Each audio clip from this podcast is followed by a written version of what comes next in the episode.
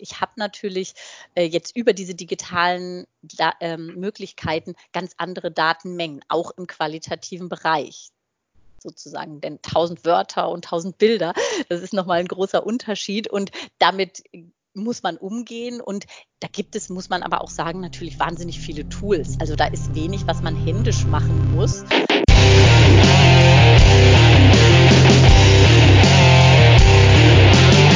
Herzlich willkommen, liebe Zuhörerinnen und Zuhörer, zu der neuen Ausgabe von der Research Garage, dem Podcast der Deutschen Gesellschaft für Online-Forschung. Mittlerweile sind wir bei ähm, Folge Nummer 6, immerhin. Und nach einer ganz kurzen, klitzekleinen Sommerpause im Juni sind wir zurück mit auch heute wieder einem spannenden Thema. Ähm, ich bin Christian Dössel von PS in Vivo und natürlich ist auch mein charmanter Co-Moderator wieder mit dabei. Hallo Flo.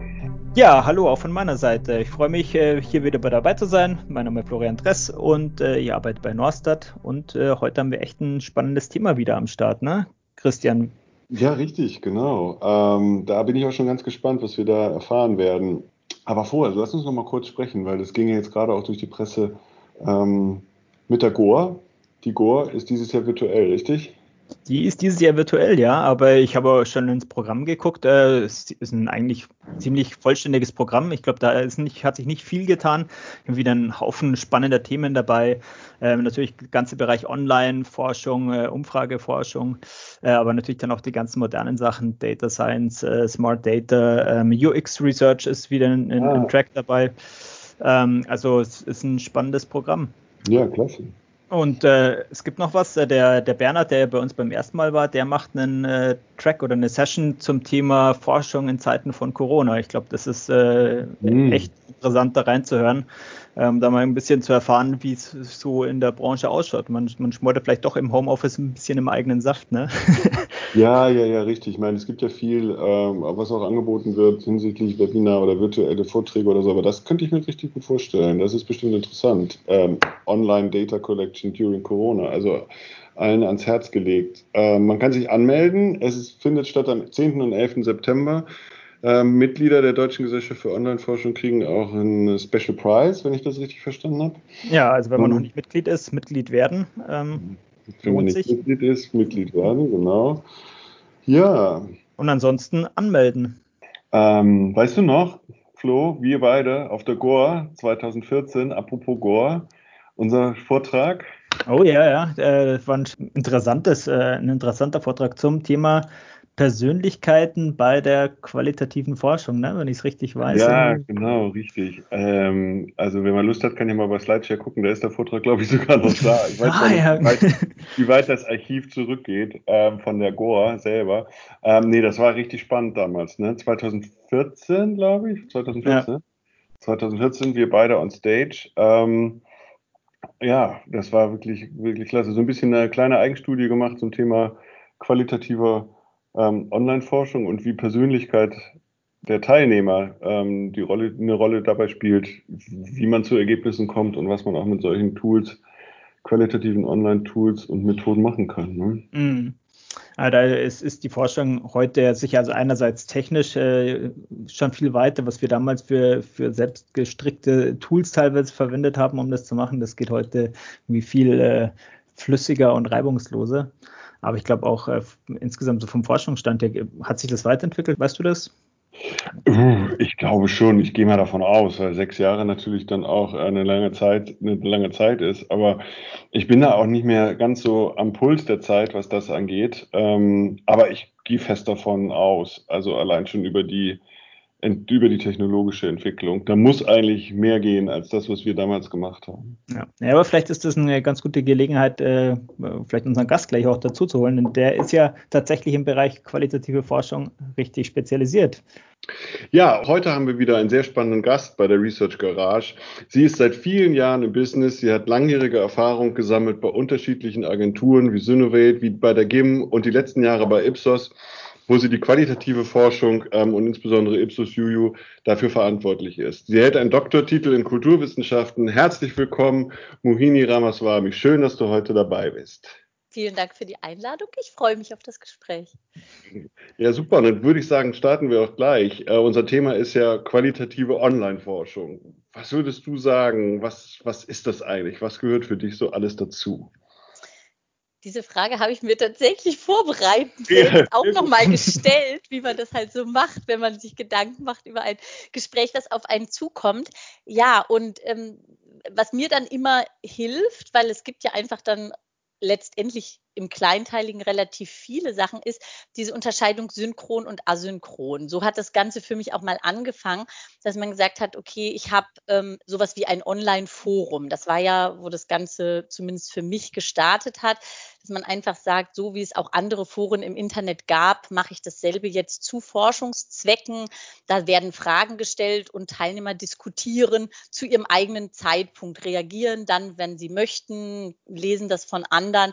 Ähm, also also sprich eine asynchrone Online-Diskussion. Und mhm um dieses ganze Forum hat sich ja dann immer mehr gebildet, was letztendlich heute diese Communities geworden sind, wo man sagt, naja, so wie sich das im Internet auch von diesen simplen Foren dann zu Social Networks entwickelt hat, so ging ja auch genau die Entwicklung in der Forschung, dass dieses einfache Forum, das weiß ich gar nicht, ob das heute noch viel gemacht wird. Jetzt ist es immerhin, auch wenn es nur drei Tage ist oder eine Woche, ist es schon eine Pop-up oder eine Instant-Community, weil die Teilnehmer da letztendlich sehr Social Network-mäßig die Möglichkeit der Interaktion haben und die Moderatoren äh, nutzen äh, diese verschiedenen Möglichkeiten, die es da eben online gibt. Und das ist wahnsinnig vielfältig, wo ich dann halt über Video, über Bilder, über alles kommunizieren kann. Also das heißt, dieses ganze Community-Thema, an dem hängt dann ja fast jedes Thema. Ich kann in der Community einen Blog machen, wo eine Person schreibt und andere wenig kommentieren. Ich kann das Diskussionsboard haben, wo alle diskutieren und ich kann da Videos und äh, Videochats und Videodiaries machen. Und theoretisch ist ja jede dieser Methoden darunter auch eine eigenständige Methode. Ich kann auch nur ein Videodiary machen, aber ich kann das auch in diesem Community-Kontext machen. Da habe ich dann diese Unterscheidung One-on-One-Kommunikation oder eben diese Gruppendiskussion. Und dann habe ich halt das Synchrone. Das war ganz früher der Text-Based Chat. Auch das wird immer seltener gemacht, aber tatsächlich habe ich bei der GIM da mal eine Eigenstudie haben wir dazu gemacht, ähm, wo wir verglichen haben, eine Gruppendiskussion versus so ein textbasierter Chat. Also dieses Webcam-Thema, das kam da mhm. noch nicht auf, sondern das war wirklich reine, reiner Text. Ähm, und ähm, das ist ja da gibt es im, im, Grunde ähm, aktuell vor allen Dingen diese Webcam-Interactions, wo ich sage, mit einer, mit zwei, mit drei, mit acht Personen chatte ich, wie eben auch der private Zoom-Chat oder was das mhm. ist. Also da habe ich diese synchronen äh, Geschichten, wo einfach man zeitgleich sich online austauscht. Das kann ich auch nur textbasiert machen. Äh, mhm. Äh, natürlich viel mehr Sinn macht das heutzutage, dass man gleich die Webcam einschaltet und sich per Sprache unterhält als mhm. Ja. Ja, ja. ja, das ist heutzutage möglich. Ne? Das hat so viel was mit Bandbreite zu tun und mit Technologie zu tun und so. Ne? Das finde ich auch ein spannendes Thema, weil ja so im Prinzip auch für die Online-Forschung und vor allem auch für die qualitative gilt, aber natürlich auch für die quantitative Online-Forschung, so Technologie so ein bisschen so, so das Benzin war für den Motor von auch diesem ganzen Kanon, den du jetzt schon mal am Anfang auch ein bisschen beschrieben hast, der unterschiedlichen Methoden, die ja finde ich auch richtigerweise eigentlich dann wiederum Einzelmethoden sind und angewendet werden auf bestimmte, auf bestimmte ähm, äh, Forschungsgegenstände oder auch Erkenntnisinteressen. Ne?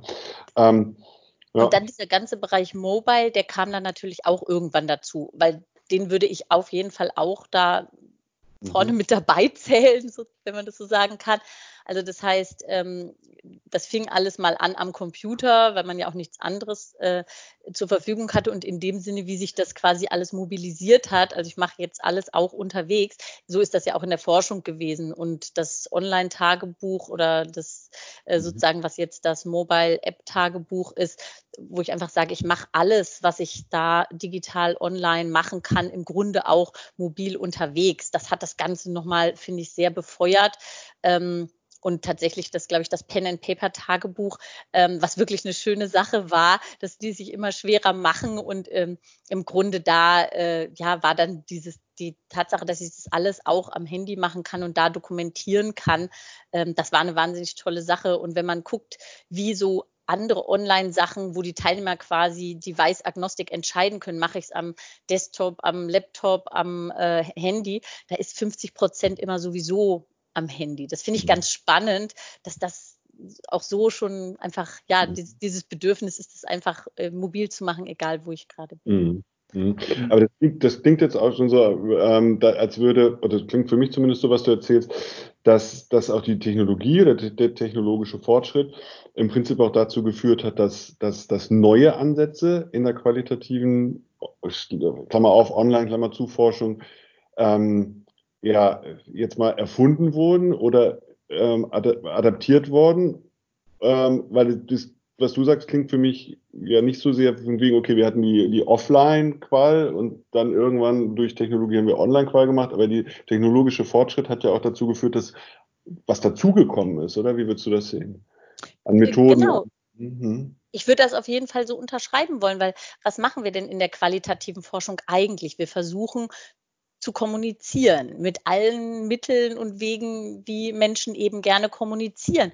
Und so fing das Ganze ja an, dass man gesagt hat, Gespräche finden eben nicht nur persönlich statt. Wir haben auch das Telefon. Auch das ist ja irgendwann mal dazugekommen. Und jetzt unterhalten wir uns eben auch online. Und ja, da wurde plötzlich online in Foren sich ausgetauscht. Und natürlich hat, ist, hat, die Forschung sozusagen sich da eingeladen gefühlt, das auch zu nutzen, weil das ja auch alle möglichen Vorteile aufgezeigt hat, wo man sagt, Mensch, gerade das Asynchrone, das ist ja wirklich ähm, ja erst damit sozusagen richtig entstanden. Also wie lässt sich sonst so eine iterativer Langzeitprozess so bequem gestalten? Also das heißt, das ist wirklich mit der Online-Forschung ähm, mit der qualitativen Online-Forschung in dem Bereich erst richtig gewachsen und entstanden oder hat, sagen wir mal so, ist da aufgeblüht, weil ich das natürlich mit mehreren Treffen hintereinander ähm, ganz schwer machen konnte. Und insofern war das, waren das einfach ganz neue Möglichkeiten, die mit den technischen Möglichkeiten aufgekommen sind. Und jetzt muss man einfach sagen, das war ja auch erst war das sehr textbasiert oder dann vielleicht sprachbasiert und diese ganzen Sachen, dass da die Bilder so stark hinzugekommen sind. Also Bilder, die ich bearbeite, Videos, die ich mache das ist ja auch was, was immer mehr sich verstärkt hat. Und das sieht man mhm. auch aktuell, dass halt immer mehr Feedback und Output auf diesem visuellen Weg da gegeben mhm. wird. Also mhm. das ist einfach so, weil Leute gerade so kommunizieren. Und das hat ja mit Instagram dann nochmal so einen Push bekommen, der das auch über die sozialen Netzwerke vorher nochmal hinausgehoben hat. Und das sehen wir letztendlich dann auch immer in der Forschung weil es Menschen einfach plötzlich viel leichter fällt, sich über Bilder auszudrücken und weil sie ja auch das Handwerkszeug plötzlich haben, Bilder so zu bearbeiten und Videos so zu machen, wie sie das gerne wollen. Mhm. mhm. Ich, mich, mich würde mal interessieren, jetzt gerade von diesem asynchronen Aspekt her, ähm, wie ist denn der typische Arbeitsalltag? Kann man dann von 9 to 5 arbeiten und äh, alles, was äh, über Nacht passiert, asynchron, arbeitet man dann in einem normalen Arbeitstag ab oder wie läuft so ein typischer Arbeitstag bei dir ab? Also ich glaube, das ist sehr projektabhängig, was man macht, weil es gibt ja bei solchen Langzeitprozessen, also wenn ich sage, ich will Leute vielleicht über einen ganzen Monat befragen, immer wieder, heißt das ja nicht, dass da täglich ganz viel passiert. Also manchmal ist das ja durchaus punktuell, dass man sagt, Mensch, immer am Ende einer Woche gibt es einen Rückblick. Dann weiß ich, oh, da wird Montag ganz viel Material da sein. Und ob ich das dann an einem Tag bearbeiten muss oder lesen muss, äh, das weiß man gar nicht. Oder es gibt was Sachen, wo es tatsächlich den ähm, Teilnehmern der Studie völlig frei steht, wann die Feedback geben innerhalb von einer Woche oder zwei Wochen oder so etwas. Und dann ist, wird, wird es einfach laufend beobachtet. Dann muss man sagen, gut, wie viel Teilnehmer habe ich, wie viel Menge ist da und entsprechend einfach gucken, dass man das mitliest, monitort und kontrolliert. Aber ähm, das kann wirklich Studien geben, wo mehrere Personen wirklich ihren kompletten Arbeitstag eigentlich damit beschäftigt sind, sowas zu lesen, äh, zu verarbeiten ähm, mhm. und Feedback zu geben. Und das ist interessant, weil sich hier ja die Analyse mischt mit dem Nachhaken. Also sozusagen zwei ganz wichtige Sachen in der qualitativen Forschung. Ähm, ich kann ja nur, wenn ich das Gelesene dann auch ähm, verarbeitet habe, die richtigen Nachfragen zu stellen. Ich habe aber dadurch, dass das asynchron ist, tatsächlich auch ein bisschen mehr Zeit als sonst, ist vielleicht ausführlich zu bearbeiten und mir zu überlegen, wie stelle ich denn die richtigen Rückfragen und das vielleicht aber sogar auch mit meinen Kunden rückzufragen. Also zu sagen, Mensch, wir haben jetzt schon an dem ersten Tag das und das Feedback bekommen. Wir würden jetzt als nächstes das und das fragen oder machen. Und insofern sind so iterative Prozesse dann natürlich auch schön, weil ich sage, ja, ich hatte einen Leitfaden, der jetzt über den Monat sich hinweggezogen hat oder über die Woche, aber ich kann den ja auch optimieren und anpassen durch passende Rückfragen oder in, sogar indem ich den zweiten oder dritten Step nochmal umarbeite als mhm. Forscher in Zusammenarbeit mit dem Kunden.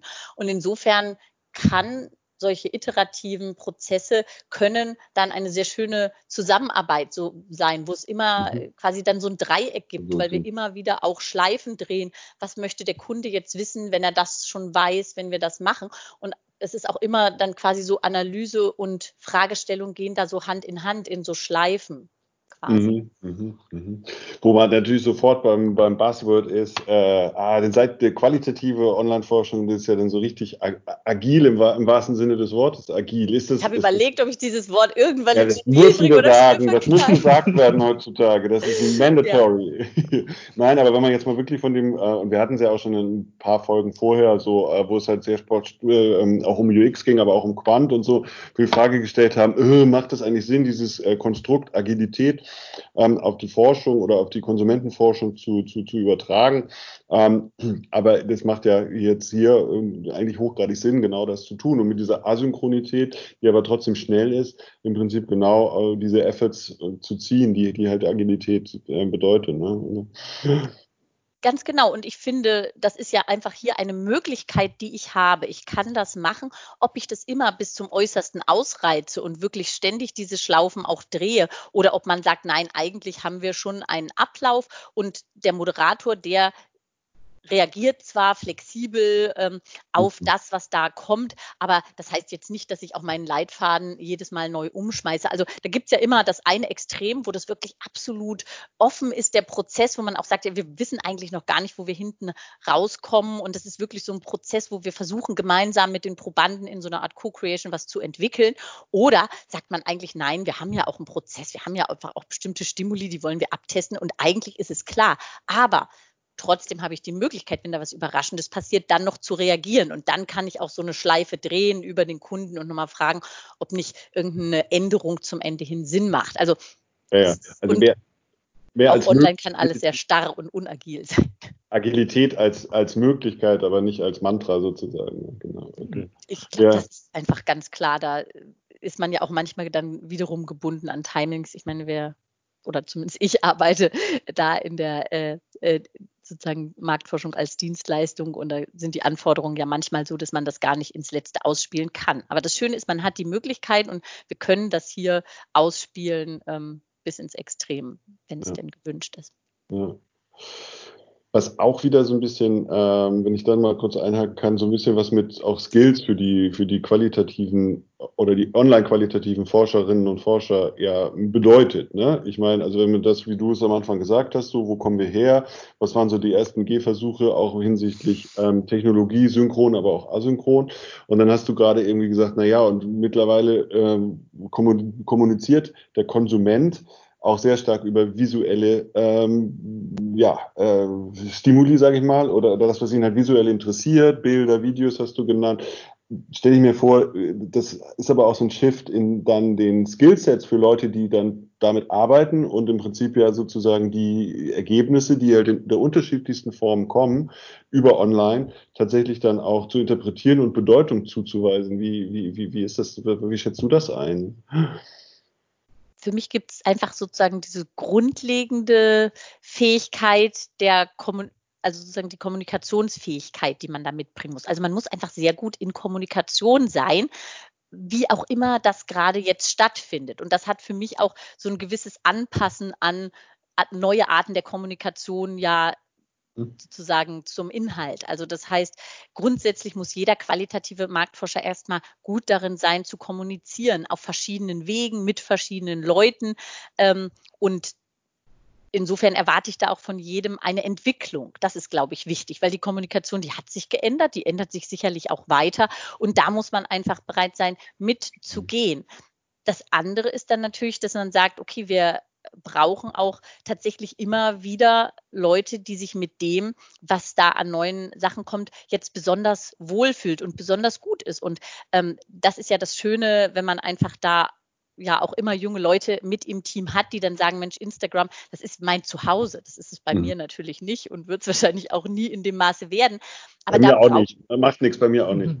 da braucht man dann einfach Leute im Team, ganz klar, die sagen, das, das ist für mich, ich bin quasi damit schon aufgewachsen. Ich kenne das so gut, weil ich glaube, wenn man einfach generell sagt, menschliche Kommunikation in allen ihren Facetten, die interessiert mich wahnsinnig, dann kann man sich dem allen annähern.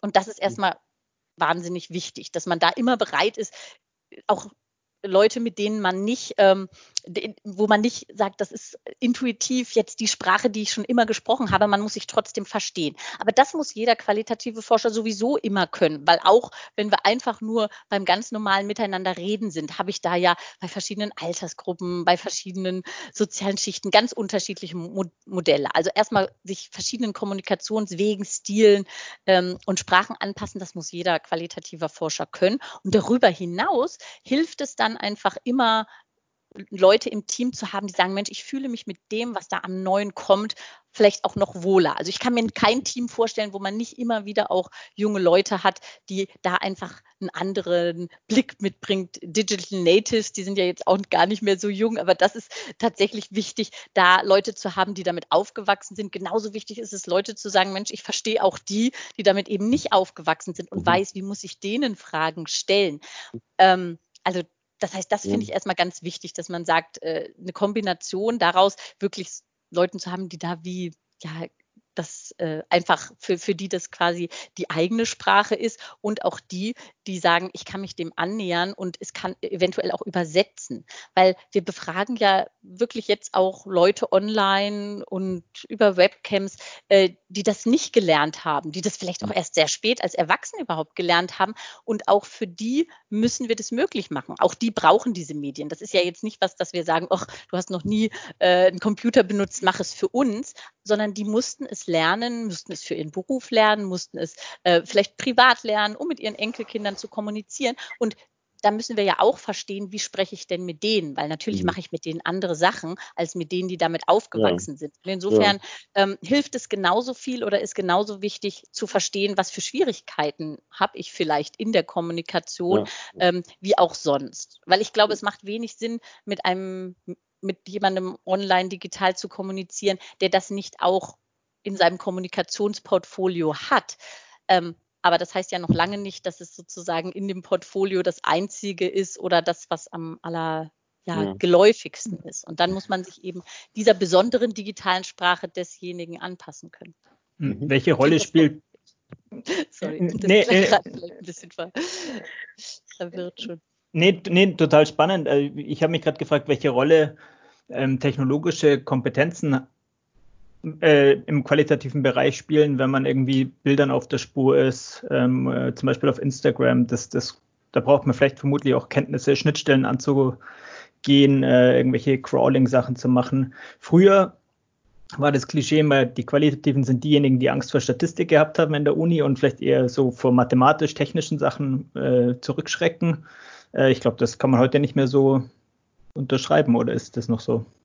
Nein, das, das ist bestimmt nicht so. Und ich glaube, ich weiß gar nicht, ob es bei den jungen Leuten jetzt, die wir in den letzten fünf Jahren irgendwie eingestellt haben, neu in diese Berufe, ob es da das überhaupt noch gibt, ob es da so ein Schwarz und Weiß und die Statistiker und die anderen. Ich glaube, das gibt es so gar nicht mehr und auch dieses Denken nicht so. Und ähm, ich, meine Vorgängerin äh, Janet van Rossum, die hat schon ach, vor, ach, das, zehn Jahre ist jetzt übertrieben, aber es sind bestimmt mehr als fünf, schon angefangen, sogenannte Digi-Qualis einzustellen. Also wirklich ganz bewusst Leute einzustellen, die sagen, ich kann auch in diesen digitalen Welten richtig gut kommunizieren und kenne mich da aus. Und nicht jeder qualitative Forscher muss jetzt wirklich mit so Datenmassen, wie du sagst, irgendwelchem Scrolling oder dann auch ähm, solchen äh, Programmierfähigkeiten, die man trotz allem auch dann für die Analyse von großen Datenmengen, die man da hat, ähm, haben müssen. Das braucht nicht jeder Einzelne, aber ich muss das natürlich im Team haben oder ich muss das in meinem Kollegenkreis haben, weil das merken wir wirklich ganz viel. Das ist wichtig. Und ich habe natürlich äh, jetzt über diese digitalen da, ähm, Möglichkeiten ganz andere Datenmengen, auch im qualitativen Bereich sozusagen, denn 1000 Wörter und 1000 Bilder, das ist nochmal ein großer Unterschied. Und damit muss man umgehen. Und da gibt es, muss man aber auch sagen, natürlich wahnsinnig viele Tools. Also da ist wenig, was man händisch machen muss. Äh, und das ist noch eine ganz interessante Sache, die mir so beim Nachdenken eingefallen ist, ähm, weil theoretisch ist dieses Thema von Textanalysen oder auch automatisierte äh, Datenanalyse und KI-gestützte Analyse, das ist ja ein Thema, das ist ja überhaupt nicht abhängig jetzt von digital erhobenen Daten. Das ist ja auf jeden Fall relevant, immer wenn man viele Datenmengen hat. Aber interessanterweise ist das in der qualitativen Forschung, glaube ich, so gewesen, dass man sagt, ich habe diese Communities gehabt, wo ich viel mehr befragt habe. In Long-Term-Communities habe ich dann immer größere Gruppen von Leuten ja gefragt. Und je länger sowas ist, mit je mehr Teilnehmern sowas ist, desto größer sind ja diese Datenmengen. Und so war für mich zumindest die Geschichte, dass man dann gesagt hat, okay, wie kann ich denn das noch auswerten? Und mhm. dann war naheliegend das, was man im Social Listening, was ja übrigens auch noch zu diesem digitalen qualitativen Forschung gehört. Also das, was ich im Social Listening gemacht habe, wo man Webdaten mhm. analysiert, das kann ich auch innerhalb meiner Long-Term-Community anwenden. Also das sind ja eine ähnliche Art von Daten. Das Schöne ist sogar noch, die Daten in der Community, die sind ja strukturiert erzeugt. Also das heißt, ich weiß, auf welchen Input, auf welche Frage, welche Reaktionen gekommen sind und mhm. habe dann sozusagen schon vorstrukturiert, was ich dann natürlich ähm, mit äh, solchen bestimmten Analysemethoden, die man im Social Listening viel benutzt, auch ganz toll auswerten kann. Und jetzt äh, geht es dann natürlich noch weiter, um zu sagen, naja, hm, wieso nutze ich nicht eigentlich auch die Gruppendiskussionsprotokolle und werte die damit aus. Also das ist sozusagen über diese Schiene mhm. gekommen, mhm. auch wenn es gar nicht zwangsläufig da ist. Nur dadurch, dass da die Datenmassen so groß waren, auch die qualitativen Datenmassen, kam da als erstes diese Idee, dass ich das ja auch anders auswerten können mhm. muss, um einfach ein, eine Hilfestellung zu haben, bevor ich da mit dem qualitativen menschlichen Auge sozusagen rangehe. Mhm. Weil wenn die Masse zu groß wird, wird es äh, sehr, sehr komplex. Ja, und zeitaufwendig und teuer und äh, nicht mehr so passend in die, in die, in die heutige Zeit oder auf, auf die, die Anforderungen, die, die, die an uns gestellt werden. Ne? Genau. Ja, glaube ich auch. Verschwimmen da die Grenzen zwischen qualitativer und quantitativer Forschung, wenn man äh, große Datenmengen qualitativ auswerten möchte? Oder ähm, gibt es da noch Unterschiede, die ganz klar zu benennen sind? Na, ich glaube, in der Erzeugung der Daten da ist immer noch ein großer Unterschied. Also was für eine Art von Frage stelle ich? Ich glaube, dieser Unterschied, der bleibt bestehen. Aber ganz klar ähm, verschwimmt es an dieser Stelle, wo ich dann sage, ich analysiere, ich habe jetzt so viel, dass ich tatsächlich auch zählen kann. Also das ist ja mhm. sozusagen mhm. da, wo für mich dieses Verschwimmen anfängt, wo ich sage, ganz oft in der qualitativen Forschung, da nützt mir ein Schauen auf Mengen, ein Auszählen, halt überhaupt gar nichts, weil meine Stichprobe ja viel zu klein ist. Deshalb mache ich es einfach nicht. Und in dem Moment, wo man sagt, ich habe hier qualitativ generierte Daten, das sind alles unstrukturierte Antworten auf offene Fragen, trotzdem habe ich aber so viel, dass ein Zählen mir durchaus auch eine schöne Ergänzung zu meiner qualitativen Analyse mhm. geben kann oder einen schönen Startpunkt, wo ich überhaupt suchen muss oder was. Also da mhm. sehe ich eine Verschwimmung, aber es gibt noch einen anderen Schnittpunkt, wenn man jetzt sagt, qualitative Online-Forschung ähm, mit quantitativer Forschung, weil dadurch, dass ich jetzt so unglaublich viele Tools habe, wie ich befragen kann. Also digital habe ich einfach unglaubliche, auch sehr einfache Möglichkeiten, Leute zu befragen. Wenn man jetzt einfach als Beispiel diese MS Forms Fragebögen macht, das ist ja so einfach. Jeder kann der mit Teams arbeitet, kann da einfach einen Fragebogen machen. Und da kann ich Qual und Quant mischen. Ich kann zwölf Leute befragen, trotzdem macht er mir ein Tortendiagramm. Das ist jetzt überhaupt nicht sozusagen aus einer äh, Forscherexpertise gesprochen. Nichtsdestotrotz gibt es ja Möglichkeiten, die einfach auch zeigen, wie sogar in der Fragestellung sich qualitatives und quantitatives ja ganz einfach vermischen hm. kann. Es ist einfach kein Aufwand zusätzlich mhm. zu meiner qualitativen Frage auch eine kleine quantitative zu stellen oder die zumindest jetzt einlädt, auch quantitativ analysiert zu werden. Und ich kann das alles mischen und es ist eigentlich überhaupt kein Aufwand. Und wie ich es dann mhm. analysiere und ob ich dann genug in der Anzahl habe, damit mir eine quantitative Auswertung auch irgendwas nützt, das ist ja immer noch eine andere Frage. Aber ja, zumindest ja. ist die Barriere auch die Frage, parallel zu stellen, eine qualitative und eine quantitative und es geht einfach Hand in Hand. Mhm. Ähm, das finde ich, ja, dazu laden diese Tools ein. Nicht, dass man das nicht offline auch machen kann, aber die Einladung also ist jetzt nochmal sehr spannend, weil Das finde ich total spannend, weil dann sind wir jetzt irgendwie auch auf so einer Stelle, wo wir sagen, okay, wir haben schon viel über Technologie gesprochen. Jetzt kommen wir so ein bisschen mehr so auch auf dieses, dieses Thema Automatisierung zu sprechen. Ne? Das haben wir ja auch oft, also wer jetzt mehr Quant als Qual arbeitet, der weiß genau, aha, um jetzt sozusagen, oder das wissen, das wissen eigentlich alle, ne? Ähm, es gibt die, es gibt ja nicht nur eine Möglichkeit, diese, diese magische Dreizahl zu erreichen. Mach es schneller, mach es günstiger, mach es genauso gut. Das geht eigentlich nur oder ein Schlüssel dafür ist Automatisierung. Ähm, deswegen im Quant Automated Chartings möglichst nichts am Fragebogen ändern, weil der schon vorgeskriptet ist und so weiter und so weiter. Dann schaffe ich es günstiger zu sein, dann schaffe ich schneller zu sein und trotzdem habe ich, habe ich eine Qualität, die halt, die halt, die halt gut ist. Ne? Ähm, wenn du jetzt so erzählst von diesen MS Forms und das kann, das kann man alles machen, das heißt, ähm, die, die Technologie und auch der Zugang zu Quant wird ja so ein bisschen niederschwelliger.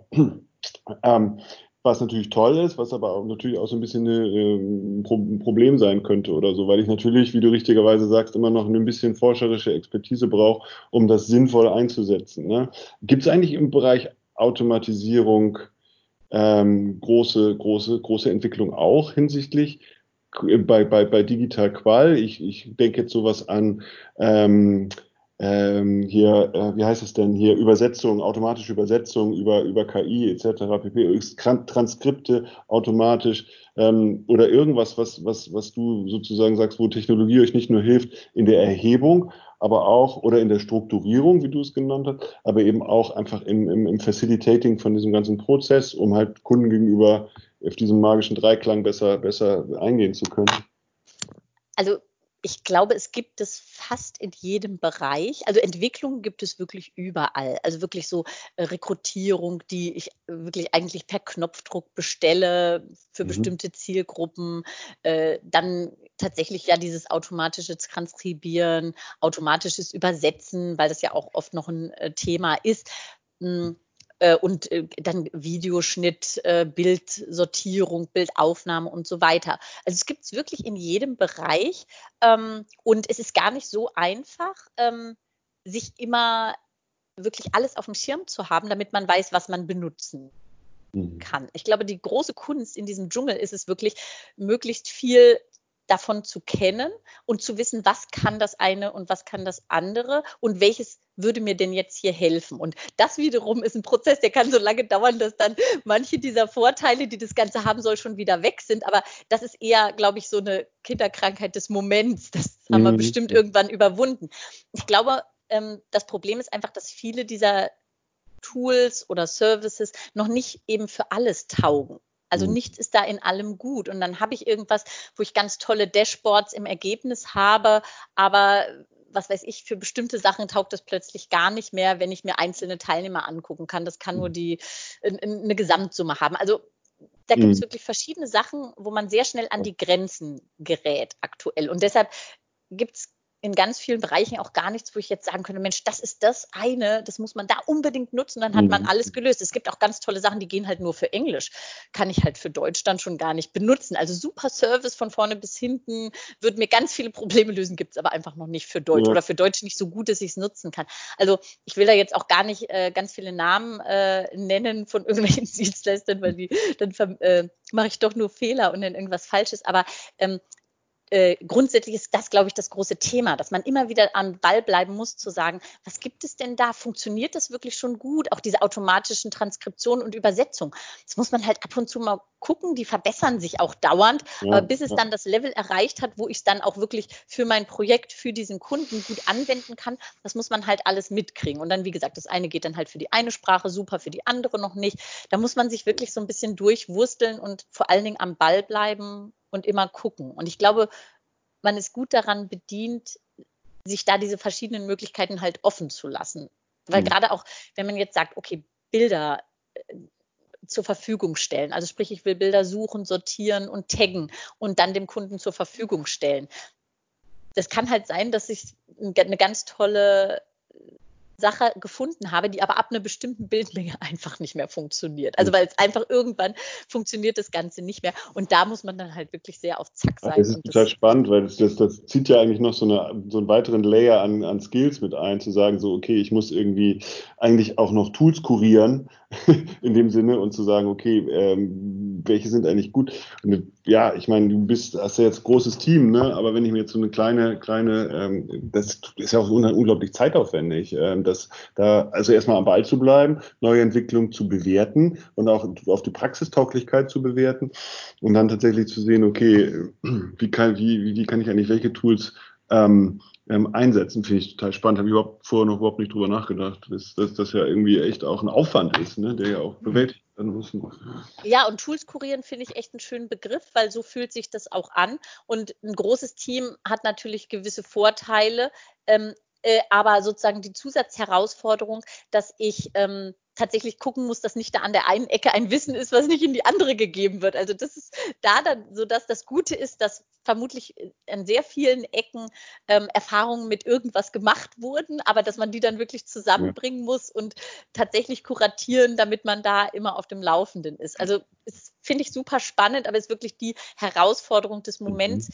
weil, und das muss man auch sagen, viele von diesen ähm, Tools oder Services noch nicht mhm. so umfassend super funktionieren für alles, was sie da mhm. machen. Mhm. Ja, aber ich das dann richtig verstanden, die Tools sind immer eher so für einzelne Effizienzgewinne bei einzelnen Stages von einem Projekt, aber so eine Idee, wie wir es zum Beispiel vor einigen Folgen mit Gunnar besprochen haben, ein Projekt von A bis Z äh, auf Knopfdruck durchzuautomatisieren, man gibt vorne die Frage rein, hinten kommt das Ergebnis fertig raus.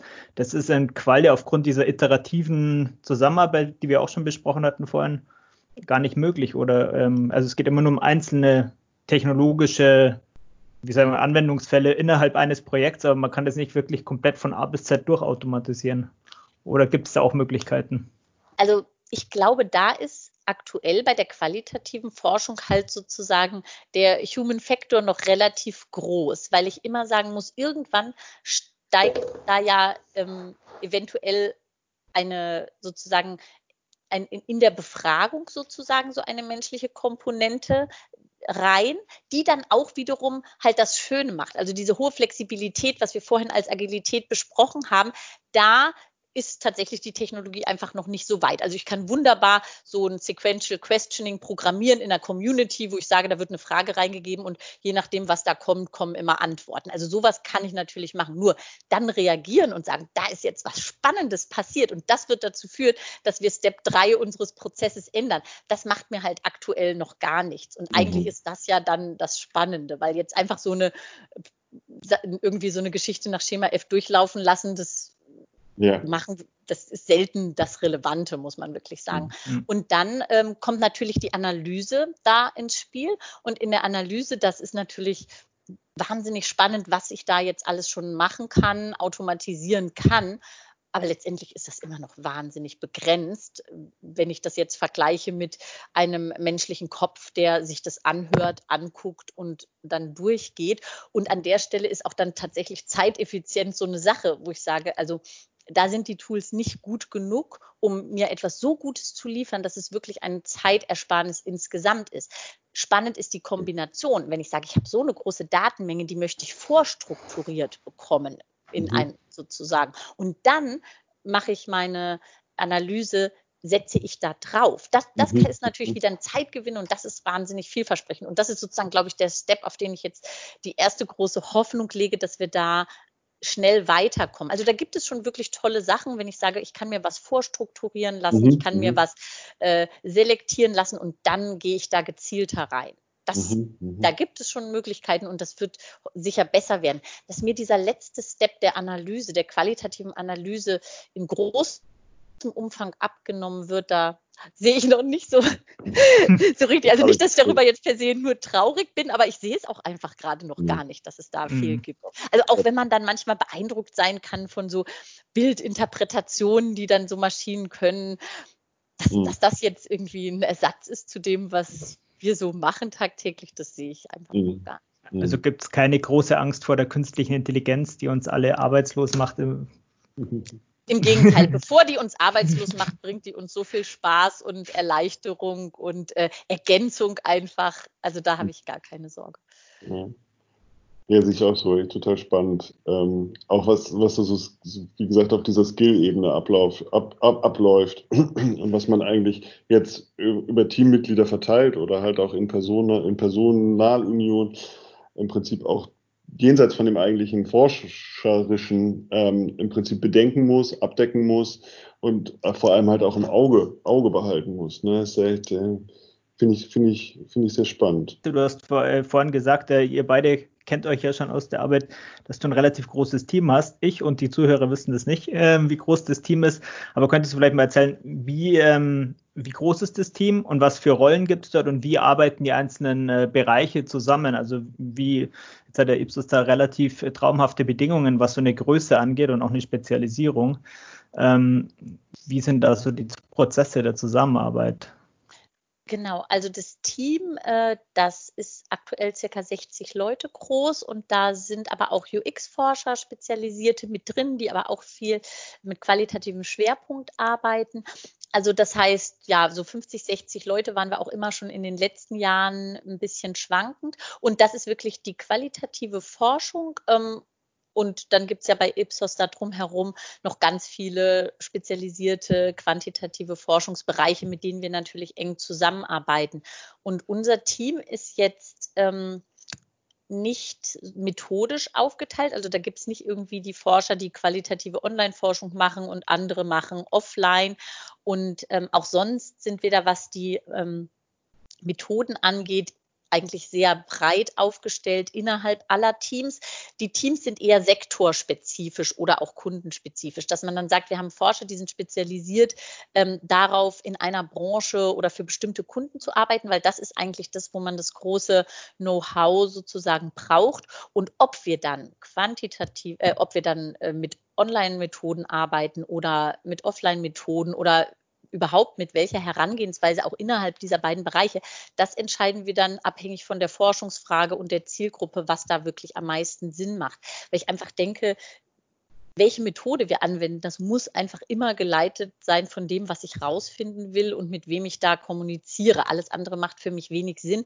Und deshalb ist es dann natürlich schön, wenn, und so ist das bei uns auch, wenn ich im Team bestimmte Leute habe, die sich mit bestimmten Methoden besonders gut auskennen, also oder auch mit bestimmten Tools und die dann auch Ansprechpartner sein können. Aber ansonsten muss jeder erstmal offen für dieses ganze Methodenportfolio sein, was wir da so anbieten.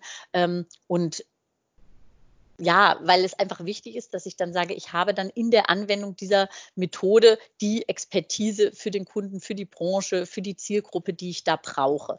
Aber da ist erstmal die Methode sehr viel Handwerkszeug, was man lernen muss, aber auch lernen mhm. kann und wo mir dann eben Kollegen zur Verfügung stehen, die das besonders gut können. Also wenn ich jetzt einfach mal als Beispiel gebe, unser, unsere Mobile Diary App, die wir wirklich hoch und runter nutzen. Also das ist was, das ist so gängig äh, und auch so schön ja an jede andere Methode anzuflanschen, dass ich da ein äh, mobiles Tagebuch oder kleine mobile Aufgaben äh, sozusagen anschließe.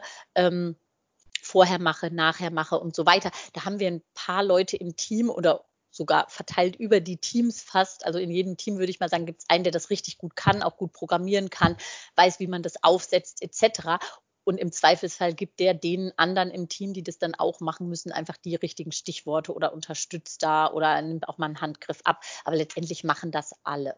Ich weiß jetzt nicht, ob das die Frage genau beantwortet hat, aber einfach so ein bisschen Eindruck zu bekommen, wie arbeiten wir da in den Teams oder wie sind wir da spezialisiert, was auch solche Methoden angeht.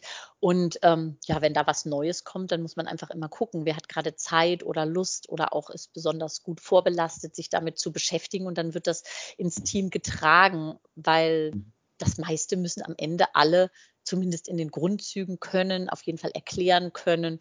Und in der Umsetzung kann man dann Hilfestellung kriegen. Mhm. Aber erstmal dann gerade als Moderatoren auftreten in diesem, in, in diesem Kommunikationsumfeld, das müssen eigentlich alle. Mhm. Das ist, ähm, also du siehst diese Technologie und, und, und auch diese Anforderungen, die, die sozusagen durch den Wandel, technologischen Wandel an, an Online- und Offline-Qualforscher oder auch an Quantforscher gestellt werden. Das ist so die eine Sache. Weil das kommt jetzt so viel ähm, in dem Zusammenhang auch mit diesen, was wir jetzt schon besprochen haben, mit diesen technologischen Tools. Ähm, jeder muss sich damit auskennen oder du musst gucken, dass du Leute hast, die sich mit unterschiedlichen Tools auskennen. man könnte jetzt, wenn man dem so folgt, sagen, so, und was ist denn eigentlich mit diesem urqualitativen ähm, Verstehen, Erkenntnis, äh, äh, äh, Bedeutung zuweisen, Erkenntnisse gewinnen? Ähm, also man könnte jetzt davon ausgehen, dass oh, es ist so viel strukturieren, Tools, ähm, online, digital, weil, weil eben die Realität auch so komplex ist. Aber irgendwo muss man ja auch nochmal sagen, so, okay, jetzt habe ich das alles gesammelt auf unterschiedlichen Wegen, mit unterschiedlichen ähm, ähm, Tools. Jetzt komme ich nochmal zur Zuweisung von Bedeutung. Ist das was, was kann ich mir nicht vorstellen, aber ich frage es trotzdem. Abgenommen hat dadurch? Ähm, wahrscheinlich nicht, ne? Weil das ist ja eigentlich, das erste ist ja nur der Weg zum, zum Ziel sozusagen. Genau ich glaube, für mich hat sich das überhaupt gar nicht verändert.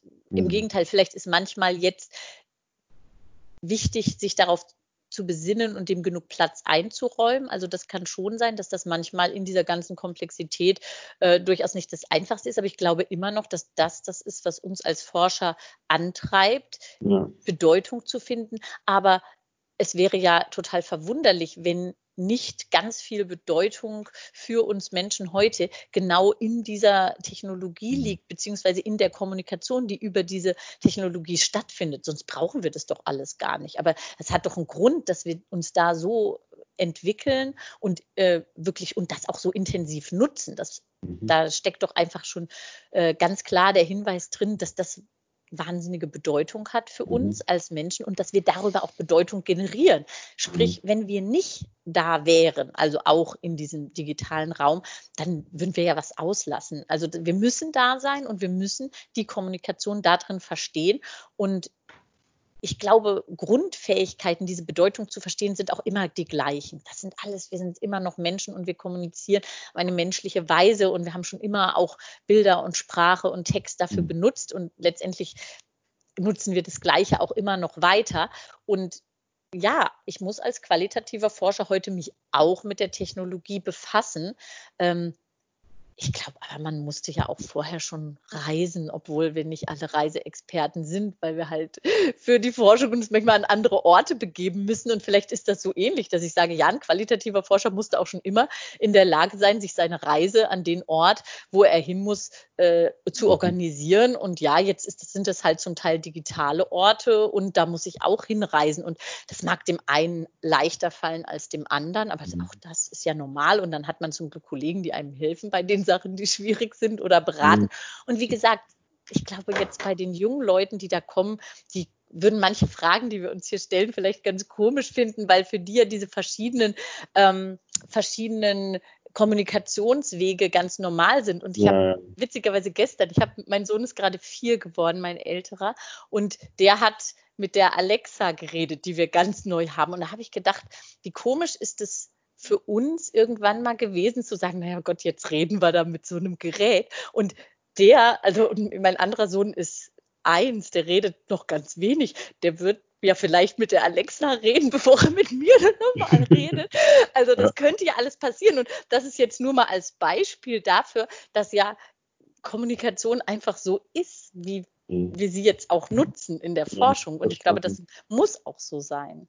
Super spannend. Das ist so von, von also da so habe ich auch noch gar nicht so richtig drüber nachgedacht, weil mit diesen Tools und diesem ganzen, worüber wir geredet haben, habe ich mir gedacht, okay, das ist der, der Weg, wie ich jetzt sozusagen an Antworten komme, wie auch immer diese Antworten äh, strukturiert sind, ob nun Text oder Sprache oder Bilder oder Videos, aber dass in der Art und Weise, wie Leute uns als Forscher das zur Verfügung stellen, dass da im Prinzip auch schon eine Botschaft drin ist und, und eine Bedeutung drin ist, so the medium is the message, um mal ganz altes Zitat rauszu, rauszuholen, das, das, das, das, das ist super interessant. Und ich glaube auch, ähm, Flo, vielleicht siehst du es ja genauso, dass das ein Unterschied zur, zur, zur Digitalisierung von quantitativer Forschung ist. Weil in der Digitalisierung von quantitativer Forschung Hypothese ist es eigentlich nur so, dass das, was vorher offline war, proportiert wurde nach online, aber dass die Nutzung dieses Mediums, um zu antworten oder sich auf einen Stimulus zu verhalten, weniger Bedeutung hat als im, Qualit als im Qualitativen. Macht das Sinn? Also könnt ihr verstehen, was ich meine? Hm. Ich, ich, ich, weiß nicht, ähm, ob ich das äh, unterschreibe, was die quantitative Forschung angeht, aber ich, ich glaube, man hat immer dieses Online einerseits als Methode ähm, und das andere online als Gegenstand. Und ich glaube, gerade im qualitativen Bereich ist online als Gegenstand viel relevanter, als das im quantitativen Bereich ist.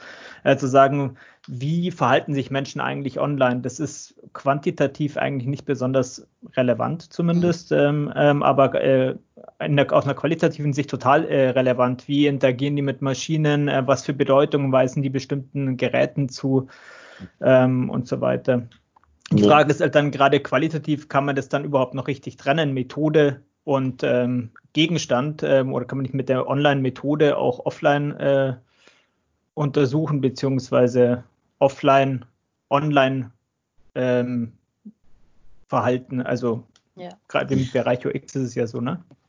Äh, genau, aber ich glaube, wir machen beides. Ne? Das ist natürlich besonders naheliegend wenn ich irgendwas, ähm, was auch online stattfindet, online erforsche, weil sonst habe ich manchmal auch einen komischen Bruch. Aber ich kann ja auch wirklich, was weiß ich, sowas wie Kochen ganz wunderbar mit digitalen Methoden erforschen ich kann das natürlich auch mit Offline-Methoden ganz toll beforschen. Also das ist einfach ein Thema, das kann ich von mhm. verschiedensten Seiten mir beleuchten und für bestimmte Sachen äh, ist da halt auch äh, das Digitale wunderbar, weil die Leute sich da selber dokumentieren können und dabei beobachten kann. Und das Interessante ist, dass man da in der qualitativen Online-Forschung auch oft wirklich so Trends aufgreifen kann, die es halt wirklich gibt. Also wenn ich jetzt sage, ja, es geht um Essgewohnheiten und äh, um Sachen, die die Leute machen. Na, was werden die am Ende machen oder worum werde ich sie bitten? Dass sie genauso wie heute manche Leute wirklich jedes, jeden Teller, den sie vor sich haben, äh, so fotografieren und auf Instagram posten und kommentieren. Das machen Leute halt und auch die, die es noch nie gemacht haben, kennen das genau. Das ist doch wunderbar, wenn ich das übertragen kann, weil da kann ich natürlich ganz viel draus erfahren sozusagen. Also das heißt, ich kann da was, was die Leute sowieso machen oder was sie kennen, was ihnen geläufig ist, einfach nutzen ähm, habe dann diese ganzen Bilder mit den Kommentaren und kann das dann analysieren. Die Analysearbeit ist wie eh und je. Da hat sich für mich am allerwenigsten geändert. Ich, mhm, mhm. sozusagen, außer dass vielleicht ich mehr äh, sozusagen Bilder zur Verfügung hatte, als ich vorher je habe. Also ich glaube, das Visuelle, das hat wirklich zugenommen, wie auch die visuelle Kommunikation zugenommen kriegt. Früher war ja ein Foto, was umständlich entwickelt worden ist, was Besonderes, ähm, was ich auch nicht mal so schnell generieren kann.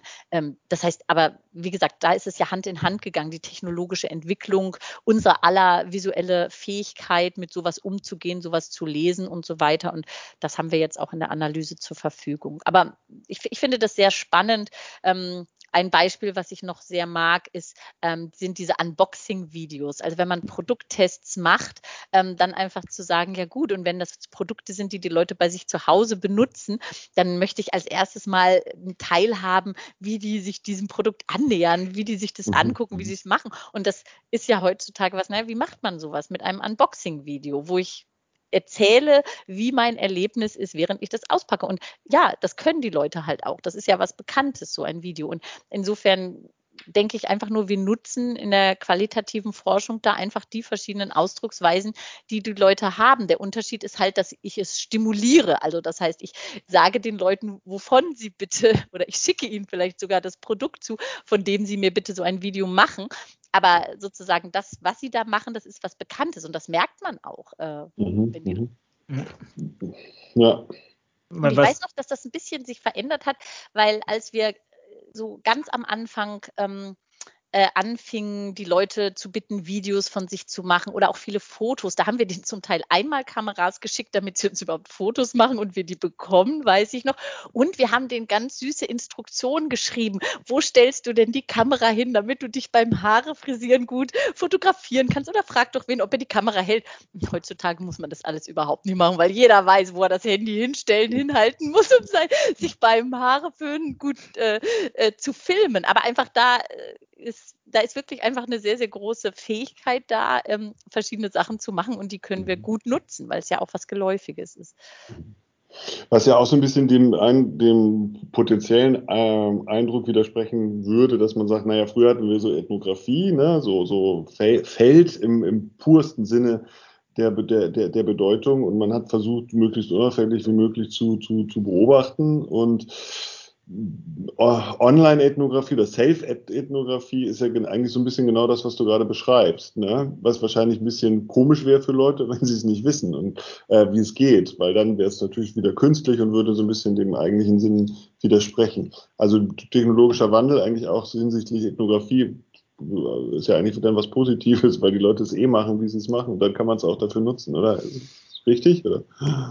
Ja, ich, ich glaube absolut. Also ich finde immer, da ist für mich noch ein großer Unterschied zwischen der Ethnographie und der Selbstethnographie, weil ich ja einmal den Blick von innen mir selbst auf meine Dinge haben und einmal den Blick von außen. Und das kann sehr unterschiedlich sein. Das kann auch total komplementär sein. Also ich mhm. glaube, diese beiden Sachen würde ich überhaupt nicht gegeneinander ausspielen mhm. können. Im Gegenteil.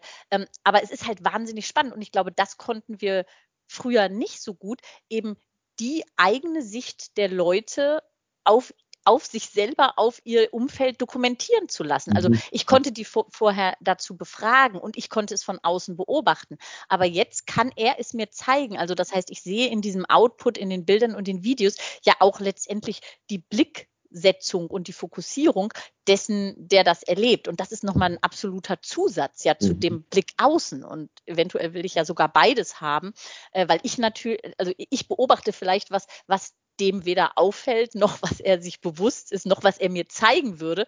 Und mhm. der kann mir aber genau das zeigen, was er halt wichtig findet. Der zeigt ja, mir vielleicht bestimmte ja, Sachen, die ich beobachtet hätte, auch gar nicht. Aber das ist ja nicht weniger relevant, einfach auch zu sehen, wie setzt der denn seinen Fokus in dem, was er mir zeigt. Also Mhm. Das sind zwei wahnsinnig spannende ja. Komponenten von Ethnographie und ich finde, die sind beide wahnsinnig wichtig und man muss halt immer genau gucken, was brauche ich da oder was kann ich auch mhm. jetzt in der Situation gerade machen. Und ich kann natürlich, wenn ich diese Selbstethnographie benutze, noch viel längere Zeiträume und viel detailliertere Zusammenhänge da auch haben. Also wie gesagt, der, der, der, Wähl, der Auswählende ist dann immer der Proband selber. Nichtsdestotrotz äh, komme ich vielleicht an was ran, an das ich durch Beobachtung von außen, egal wie lange und egal wie intensiv, äh, wirklich sehr schwer rangekommen wäre. Ja, ja, ja. Mhm. Jetzt gibt es ja gerade im Bereich äh, der quantitativen Forschung, gibt es ja so diese Diskussion, traditionelle quantitative Forschung ist repräsentativ äh, und alles online. Da geht es dann schon los, dass man das in Frage stellt. Ähm, River Sampling, Quotenstichproben und so weiter. Darum soll es hier gar nicht gehen, aber gibt es auch ähnliche Diskussionen bei der qualitativen Online-Forschung, ähm, Vorbehalte aus der Offline-Forschung ähm, oder gibt es irgendwelche anderen Vorbehalte gegenüber innovativen Entwicklungen in der Branche, wo man sagt, das können wir jetzt als Branche so nicht mitgehen, das ist nicht mehr das, wozu wir angetreten sind? Ähm, spannende Frage. Grundsätzlich, vielleicht mal vorausgeschickt, ist Deutschland da eher konservativ traditionell. Also ich habe ja auch viel mit den Kollegen, äh, die die qualitativen Abteilungen leiten oder die da drin arbeiten in den anderen Ländern. Und Ipsos ist ja in wahnsinnig vielen Ländern. Also da kriegt man einen guten Blick um die Welt. Und mich überrascht immer wieder, ähm, wie ja, das so ein bisschen festgehalten wird an traditionellem, durchaus einfach, weil es das Bekannte ist. Also mit diesem Argument, auch jetzt gar nicht mit vielen anderen Argumenten, aber sagen wir so, wir fühlen uns hier mit altbekanntem schon sehr, sehr wohl. Und damit meine ich jetzt alle. die Forscher, die Kunden äh, und auch die Probanden vielleicht. Aber ähm, also das heißt, wir sind da wirklich nicht mit vorne mit dabei mit den Entwicklungen, selbst wenn manche technologischen Neuerungen oder äh, auch methodischen Entwicklungen vielleicht mal hier entstanden worden sind. Aber andere Länder sind da wahnsinnig schnell im Adaptieren. Und ähm, das vielleicht so ein bisschen vorausgeschickt. Ähm, interessanterweise glaube ich, dass in allem, was asynchron ist, mhm. auch überhaupt keiner da irgendwas Traditionelles entgegensetzt oder besser findet. Ich glaube, in diesem asynchronen Bereich, den hat es in dieser Vielfalt und in diesen Möglichkeiten einfach mhm. lange nicht gegeben. Der ist mit der digitalen Online-Forschung so entstanden, wie er jetzt da ist. Und da habe ich auch so das Gefühl, dass dieses ganze Thema Online-Communities und das bedeutet ja wirklich auch jede Art von Interaktion, aber tendenziell über zumindest mehrere Tage mit mehreren Probanden, mhm. dass das einfach seinen eigenen Platz da hat, wo auch niemand sagen würde, ich kann da irgendwas super Traditionelles dagegen setzen. In diesem Bereich Synchron, und da sind wir jetzt halt vor allen Dingen bei diesen Webcam-Interactions, also sprich, ich kommuniziere so, wie wir das jetzt hier gerade machen, ähm, wenn wir das Bild dazu nehmen, mhm. da ist, finde ich, absolut noch ein, eine große, große Vorliebe für die Face, das Face-to-Face. Meeting. Das sehe ich einfach, dass das in Deutschland so ist. Und ähm, ich glaube, da sind wir jetzt sozusagen gezwungen durch die Umstände mit Covid ähm, einfach in eine Situation gekommen, wo andere Länder schon längst sind, dass man also wirklich viel, viel mehr auch diese Interviews und Gruppendiskussionen online macht. Das haben wir auch schon gemacht, aber wirklich zu einem kleinen Anteil. Das war nie so nachgefragt und auch nie so im Blick, dass das ähm, und ja, ich denke, jetzt haben wir alle gelernt, was das für eigene Vorteile hat und natürlich äh, hat beinhaltet das auch eine Rückbesinnung auf äh, was das Face-to-Face -face an Besonderheiten hat. Also ich glaube, das und grundsätzlich würde ich sagen, da ohne dass das jetzt in so einen Diskurs, ähm, mhm. wie du mhm. angesprochen hast, im Quantitativen gibt, dass wir da durchaus noch recht traditionell unterwegs waren und sind und wer weiß, vielleicht bald mhm. wieder, wieder werden. Also das ist, ähm, glaube ich, ähm, kann man durchaus so sagen, dass es da auch durchaus ein Alt und Neu gibt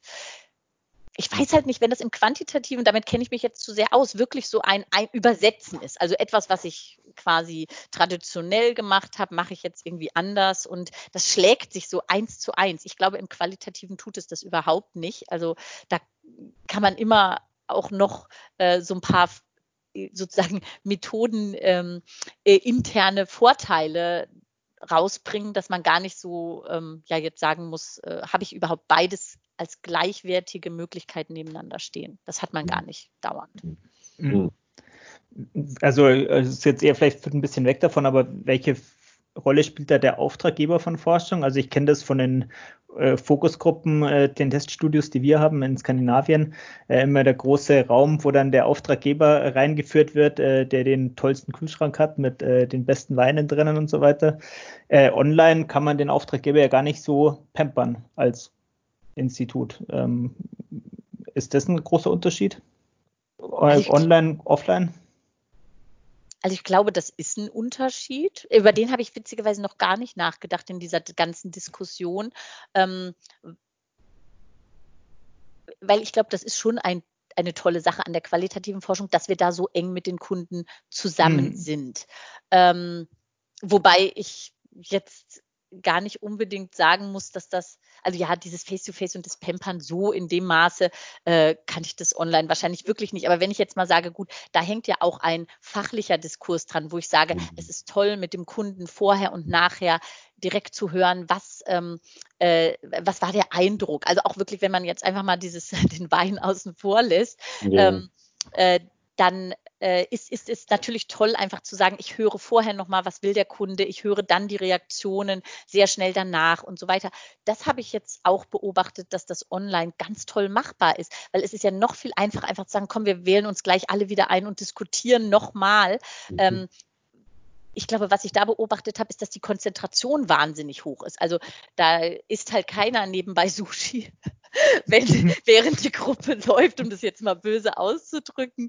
Das ist so das äh, Negativbeispiel, während da was ist, sondern man hört halt, wenn man zuhört, dann hören halt alle zu und du hast die Kopfhörer und du hast es direkt vor der Nase. Das kann, was die Konzentration angeht, auch ein Vorteil sein. Und danach äh, bleibt man halt kurz in der Runde und diskutiert da weiter mir ist da jetzt zumindest nichts aufgefallen, was so ganz schlimm ist. Aber ganz klar, ich glaube, der Auftraggeber mit seinem Wunsch, nämlich einfach zu sagen, ich will da mal raus aus meinem Büro und ich will da mal hingehen und ich will die Zielgruppe, von der ich mich vielleicht in meinem täglichen Job im Marketing oder Brandmanagement schon ganz schön entfernt habe, manchmal gefühlt, ähm, die will ich jetzt einfach mal vor mir haben. So, das kann ich natürlich total nachvollziehen und das ist ein Grund. Und ich glaube, das spielt da natürlich eine Rolle, ähm, äh, wenn, wenn ich die Methode auswähle, einfach weil das so einen schönen großen Unterschied zu dem, was ich sonst so an meinem Schreibtisch mache, darstellt, erklärt für mich immer noch nicht, wieso wir da in Deutschland so, so, so dran hängen und so deutlich mehr als in anderen Ländern, weil es mhm. ist wirklich so, das kann man ja. ganz klar sehen. Ähm, äh, ja, aber das Ja, aber das, was du zum Schluss gesagt hast, was du zum Schluss gesagt hast, ist, glaube ich, jetzt jenseits von, von, von Pampern, weil das weiß ich gar nicht, aber das ist halt, ne, so diese Originalerfahrung, meet your, meet your customer, ähm, das, ist, das ist natürlich schon wirklich ähm, ähm, unschätzbar. Ne? Ich hätte noch eine kleine Gegenthese zu diesem Thema ähm, Video ähm, und alle konzentriert. Ich weiß es nicht, ne? aber wenn ich so mein eigenes Online-Meeting-Verhalten habe, habe ich natürlich ähm, kein Sushi, aber jede Menge andere Möglichkeiten, ähm, abgelenkt zu werden. Ne? Also vielleicht nicht. Ähm, aber natürlich, die Leute nehmen sich, die Kunden nehmen sich ja die Zeit, um genau ihre Kunden, ihre eigenen Kunden zu, zu, zu treffen. Ne? Und wahrscheinlich ein bisschen besser offline ähm, als, als, als, als online, aber ich denke auch da ähm, wird es wahrscheinlich die Realität dann letztendlich und der, die Zeit, in der wir leben, ähm, dann sich auch verändern, was das ist, was die Bewertung dessen angeht. Ne? Kann ich mir auch vorstellen. Also zumindest jetzt von diesen Webcam-Gruppen, die für viele Kunden, für die wir die jetzt gemacht haben, wirklich was Neues waren. Während, mhm. wie gesagt, diese Community und das Asynchrone wirklich fast jeder schon probiert hat, gibt es wirklich Kunden, die hatten sich einfach an diese Webcam-Gruppen noch nie so rangewagt. Ähm, die waren wirklich zum Teil überrascht, wie ja, wie konzentriert es ist. Ich habe halt die Gesichter viel näher, als ich sie vielleicht im Spiegel habe. Äh, das ist natürlich eine andere Realität, ganz klar. Und ich, ähm, aber da, da, das habe ich durchaus das Gefühl gehabt, dass, äh, oder das Feedback bekommen, dass das sehr konzentriert ist. Ich sitze da halt und habe das dann vor mir und höre den allen zu und sehe das auch recht gut. Ähm, und wenn ich dann so wirklich mal eintauchen will, da, da sind ja auch dann diese Consumer-Safaris oder wie man es dann nennen muss oder Meet Your Consumer, das ist ja dann oft noch mal mehr im Kontext, ne? weil da ja. ist dann zumindest jetzt das, was ja auch diskutiert ist, ähm, ist dieser Spiegel dann noch das Richtige. Also da, da, da kann man ja wirklich überlegen, wenn ich denn schon raus will und sage Meet Your äh, Customer, ja. Wo will ich ihn denn dann überhaupt treffen und was mache ich denn dann? Aber und, und muss ich mich verstecken, wenn ich ihn mieten will? Ne? Also muss, muss genau, ja oder, oder genau oder oder sozusagen will ich, gibt es einen Kontext, in dem ich ihn vielleicht sehen will, wo ich dann auch wiederum ähm, äh, ja einfach mal wirklich noch ein bisschen besser verstehe visuell, was es ist. Aber ich glaube, das sind ja verschiedene Diskussionen und äh, die Entscheidung kann da immer nur ganz fallbezogen äh, auch getroffen werden, weil dieses ähm, wenn, wenn das Ziel wirklich nur ist, Mensch, ich möchte mal meine Zielgruppe treffen, und das gibt es ja, auch, auch das bieten wir an, ähm, dann kann ich natürlich was ganz anderes vorschlagen. Ja. Wie treffe ich den am besten? Wie kriege ich am meisten von seinem Leben mit? Äh, als wenn die Frage wirklich ist, ich habe da bestimmte Stimuli und ich brauche dazu Feedback und vielleicht ist das sogar ein Prototyp und den kann man gar nicht durch die Gegend transportieren und ich kann ja, ihn auch nicht am Bildschirm zeigen. Also ich glaube, mhm. da, das sind eigentlich die Fakten, die uns da mhm. leiten muss. Was soll denn da äh, bei rauskommen? Was soll denn dabei rumkommen? Was wollen wir denn erfahren durch das Ganze, ähm, wenn wir da so zwischen Methoden entscheiden? Aber ja, gibt es da das Traditionelle und das Neue und steht das manchmal gegeneinander? Ich glaube schon, aber mehr in dem synchronen Bereich als im asynchronen Bereich interessanterweise. Mhm. Eine, eine Facette, die manchmal noch zum Tragen kommt, zumindest aus meiner ähm, langen Erfahrung, ist sozusagen Vertraulichkeit und Nichtvertraulichkeit. Und das ist manchmal echt so ein deutsches Thema auch, also auch wieder n gleich 1, ne, meine Erfahrung, Small Data. Ähm, dass Leute sagen, ah, online, ich weiß nicht. Und oft geht es ja auch um Konzepte, neue Produkte und, und es ist nur ein Klick entfernt von, von, von Facebook. Und ich möchte das eigentlich nicht, weil ich meine Intellectual Property schützen muss oder will. Ist das was, was ihr oft hört, was, äh, was, was, was, was Leute und Kunden dann auch dazu leit, verleitet oder leitet, ähm, das Ganze eben nicht online zu machen, wenn es um qualitative Fragestellungen geht? Absolut. Das ist ein Thema. Das war es auch wirklich schon in den Anfangszeiten von solchen Online-Geschichten und das ist es und bleibt es, weil man kann ja ganz vieles machen, aber was man zum Beispiel immer noch super schlecht machen kann, ist verhindern, dass jemand einfach einmal sozusagen hier diese Drucktaste, wo man mhm. dann äh, den Screen druckt mit was auch immer drauf. Also so, ähm, da ist unsere Empfehlung tatsächlich noch immer, wenn das wirklich was ist, wo es ein ganz großes Problem ist, wenn jemand das sozusagen weitertragen würde, ist online oft nicht die erste Wahl. Das ist aus meiner Erfahrung nach immer noch so und das reflektieren die Kunden und wir mit denen zusammen. Ich, für mich hat sich da nicht ganz grundlegend was mhm. geändert. Mhm. Ähm, äh, weil natürlich, egal wie ich es mache, reden wir mit den Teilnehmern darüber und lassen die natürlich auch unterschreiben, wie sie mit Materialien umgehen sollen und einfach auch mit Gesprächsthemen, Gesprächsinhalten. Also das ist ja gar nicht immer nur das. Aber wenn ich da den empfindlichen Stimulus habe, wo ich sehe, da kann etwas passieren, können wir an bestimmten Stellen, also wir können uns da schützen an verschiedenen Stellen und können das auch den Kunden darlegen und können dementsprechend auch ja die Tools auswählen.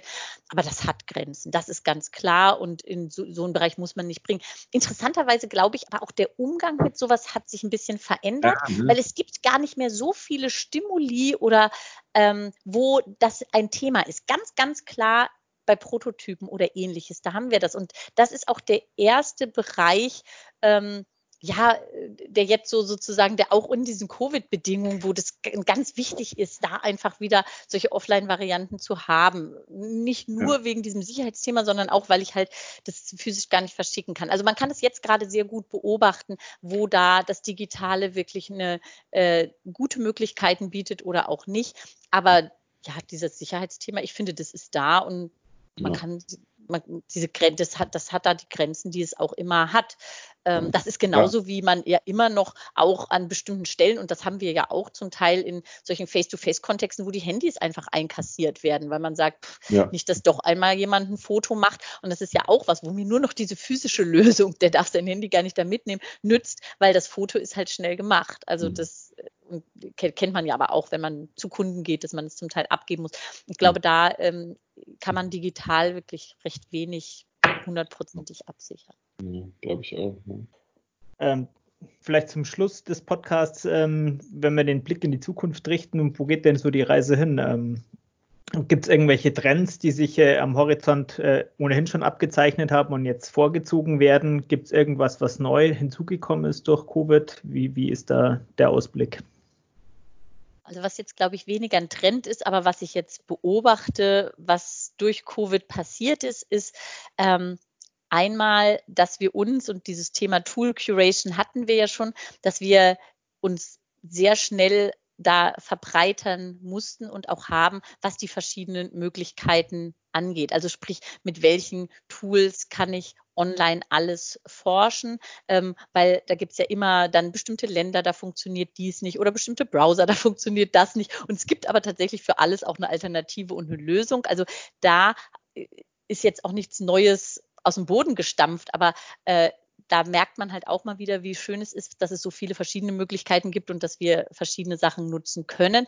Und dasselbe kann man auch sozusagen an Technologien innerhalb äh, der Methoden machen, also beobachten. Also das heißt, es ist ja immer so, je länger man etwas macht, desto mehr Ideen hat man dann auch oder Techniken entwickelt man. Wie kann ich denn in einer Webcam-Gruppe gut fragen? Also was sind denn da die Techniken, die besonders gut funktionieren? Und wenn man sowas ab und zu macht, dann ist es ein bisschen Standard und man macht so die gängigen Sachen und es funktioniert gut.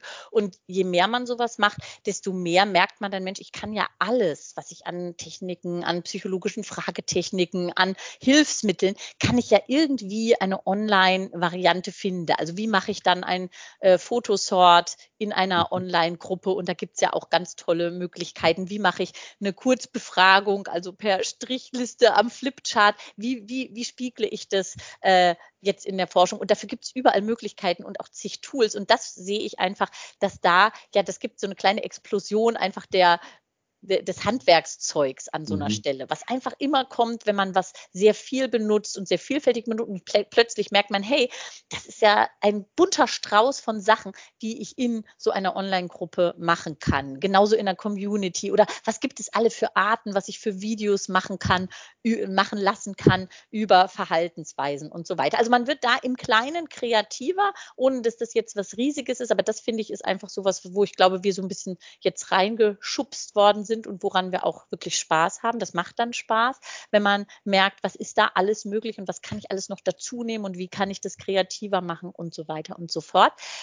Ja, und dann ein Trend ähm, hatten wir vorhin schon angesprochen und das ist eben dieses, ja, diese Analysemöglichkeiten. Also wie kann ich äh, KI gestützt oder automatisiert mir diese Massen, die ich habe, und ich habe digital nun mal oft einfach mehr Daten, als ich es ähm, äh, vorher mhm. hatte oder ohne digitale Befragung habe, ähm, wie kann ich mich da durchfinden und wo kann ich das anwenden? Das ist wirklich was, das ist gerade am Laufen, das ist wahnsinnig spannend und manche Sachen funktionieren schon gut und andere funktionieren nicht. Und ich sehe da gerade, wie gesagt, dass dieser Trend, der digital und bei einer digitalen Erhebung so gut funktioniert, dass der jetzt auch da, wo ich tatsächlich dann von so einem Webcam-Interview habe ich ja vielleicht doch dann nur ein ganz normales Transkript in Text.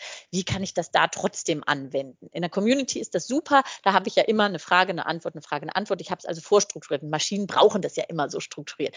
Nun ist so ein schönes qualitatives Interview, was ich mit anderthalb Stunden am Webcam gemacht habe, ganz intensiv und persönlich, das ist ja null strukturiert. Wie kriege mhm. ich das trotzdem hin, dass ich da mir, wenn das einfach eine große Anzahl war, das analytisch mache? Also auch hier wieder ein spannendes Feld. Wie kriege ich die Maschine dazu, meine menschliche Befragungsqualität äh, äh, damit umzugehen und sie vielleicht sogar zu schätzen und zu würdigen?